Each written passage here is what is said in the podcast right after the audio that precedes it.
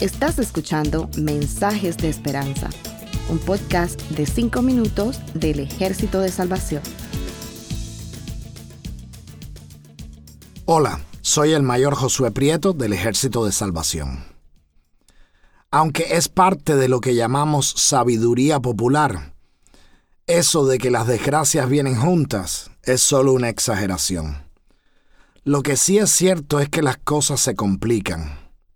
Es decir, a veces los problemas llegan cuando todavía no hemos resuelto el problema anterior, y eso causa mucha desesperanza.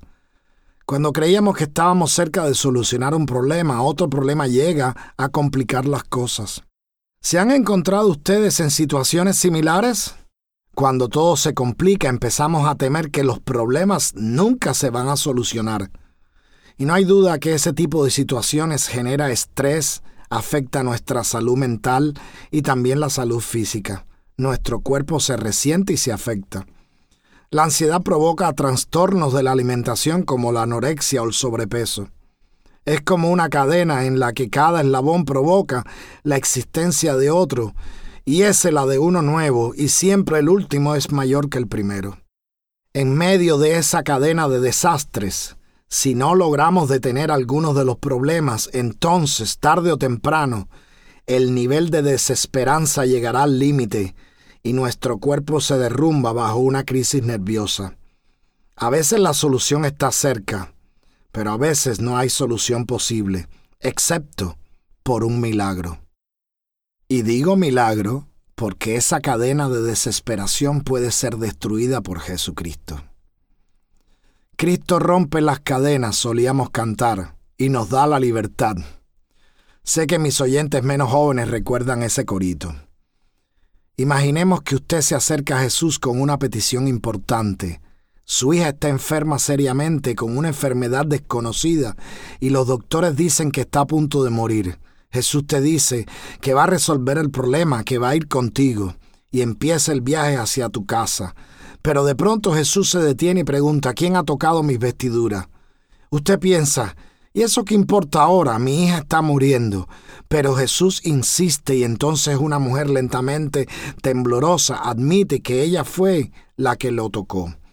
Y en su mente usted sigue apurando a Jesús. Eso no es importante ahora. Hay que llegar a mi casa antes de que pase una tragedia. Pero Jesús le está hablando a la mujer. Esto no acaba nunca, piensas tú desesperado. Entonces se acercan unos amigos con caras tristes y te dicen que ya no hay solución. No molestes al rabino, tu hija ha muerto. Se te cae el mundo arriba, las lágrimas fluyen y la tristeza se hace dueña de todos tus pensamientos. No te importa que la demora haya sido para el beneficio de alguien que ha estado enferma por muchos años. Tu problema no tiene solución. Esos otros problemas no han hecho más que hacer que tu problema sea tan grande que no tiene solución. Debía haber venido antes. ¿Por qué esa mujer se metió en el medio? ¿Qué va a ser de nosotros ahora? Todos esos pensamientos te abruman. Y entonces miras a Cristo y Él te está mirando dulcemente y te dice, no temas, solamente cree.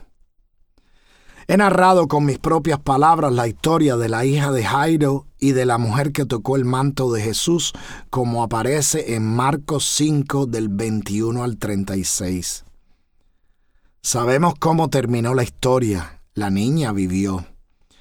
Muchas veces decimos que fue resucitada, pero como yo creo que todo lo que está escrito que Jesús dijo es verdad, técnicamente no fue una resurrección porque según el diagnóstico del médico por excelencia, la niña no estaba muerta, solo dormida. Fue mi padre quien me hizo ver que el verdadero mensaje de esperanza está en la frase, no temas, solamente cree. El temor es bueno mientras es una herramienta que nos protege del peligro.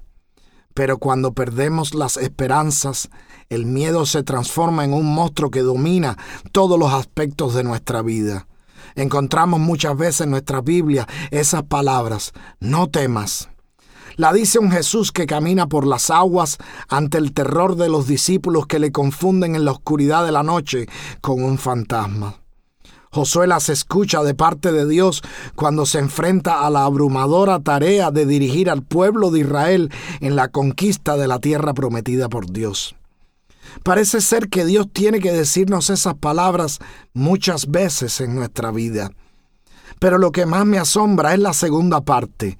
Ante el miedo, la fe.